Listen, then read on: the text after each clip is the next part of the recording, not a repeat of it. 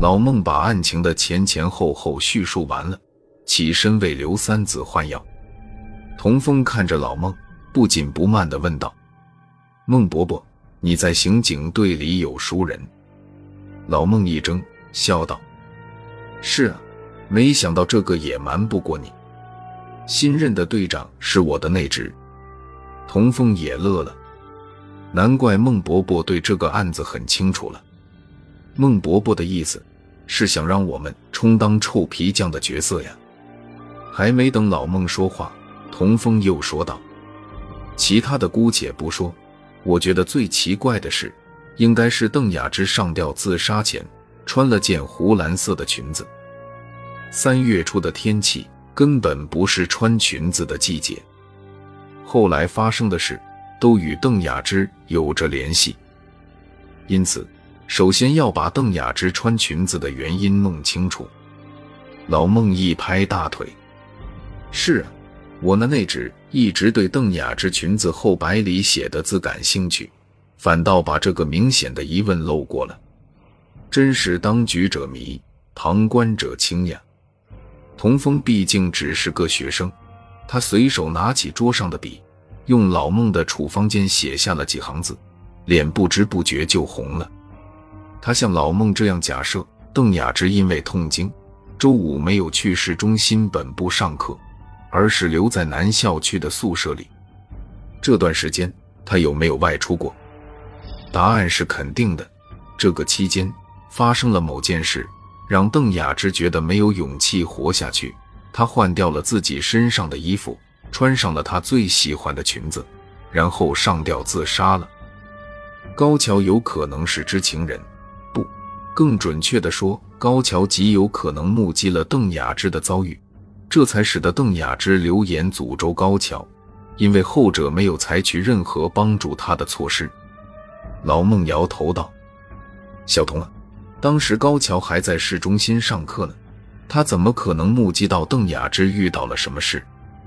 童风应道：“对，这也就是为什么高桥把张廷芳牵扯进来的原因。本科生去上大课，而研究生院的学生呢？他们是不是也去了市中心上大课了？我的想法是，高桥上课的途中。”接到了张廷芳的电话，悄悄溜了回来。他回来的目的就是和张廷芳约会。他们躲在某个僻静的角落，恰好目击了邓雅芝的遭遇。邓雅芝对高桥见他遇困不施援手，非常恼恨，所以把高桥的名字写在了自己的裙子上。至于为什么没写张廷芳，那是因为邓雅芝不认识张廷芳。更有可能的是。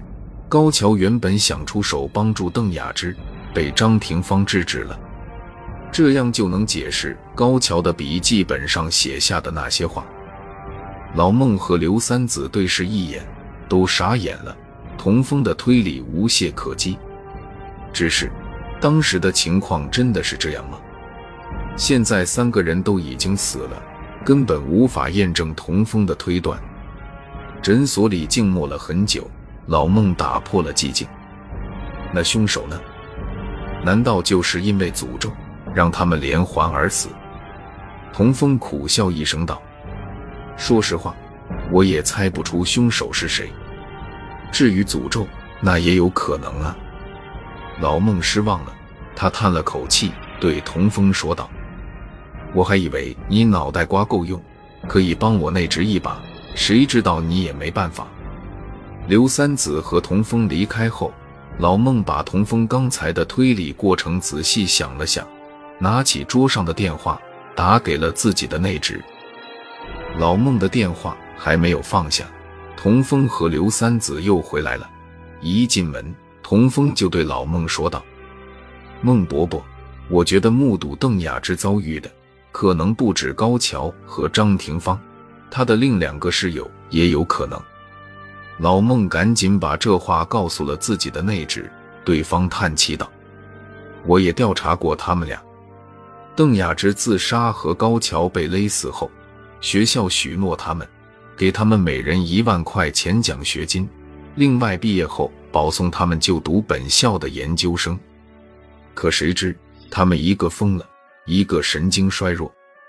童风在一旁听了，缓缓地说道：“内鬼，绝对有内鬼，不然的话，不可能这么马虎结案。要查一查当时办案的警察和学校方面有什么瓜葛。”星期一的傍晚，老孟来到学生宿舍，找到了童风。他把童风拉到外面的操场上，欣喜地告诉童风：“小伙子，真有你的！我内职一查。”发现前任刑警队长和师大校长是亲戚。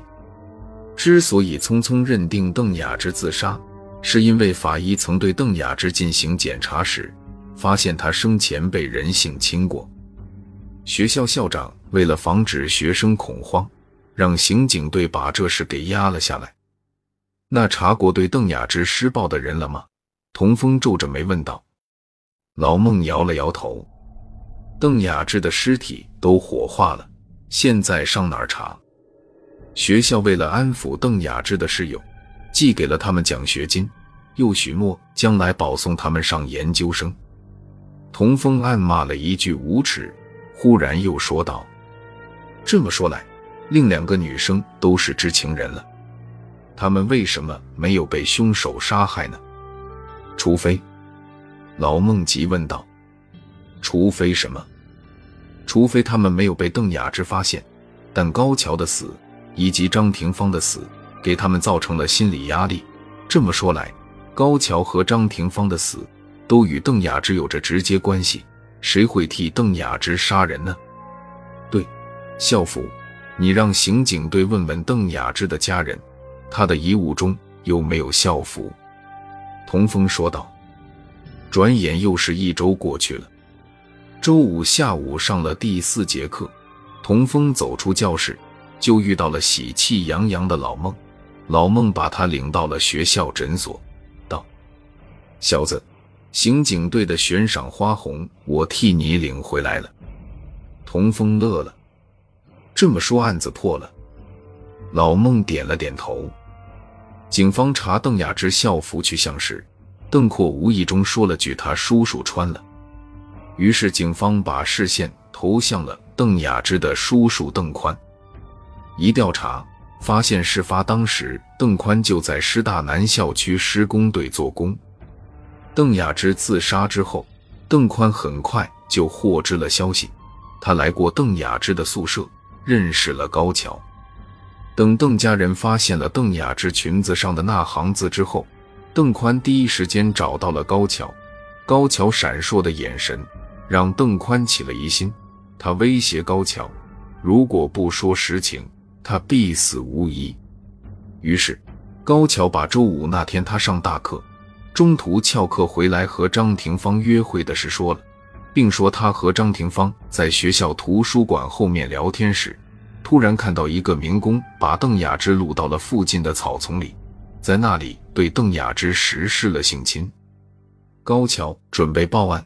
结果被张廷芳拦住了，说民工出门都是亲友在一起，万一被那民工家人记住了，以后就麻烦了。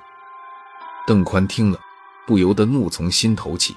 他用市场上买来的乙醚麻翻了高桥，又利用夜晚将他带进了五零二宿舍，杀了高桥之后，邓宽便跟踪张廷芳。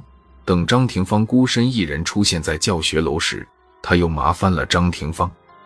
并将他带到教学楼七层楼顶，在那里，邓宽弄醒了张廷芳，并逼他写下了忏悔书，然后将他推了下去。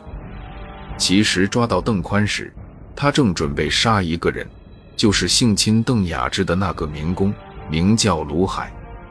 邓宽打听了很久，才弄清了是卢海那小子犯下的罪孽。老孟说道。这么说，卢海也落入了法网，真是天网恢恢啊！童风叹息道。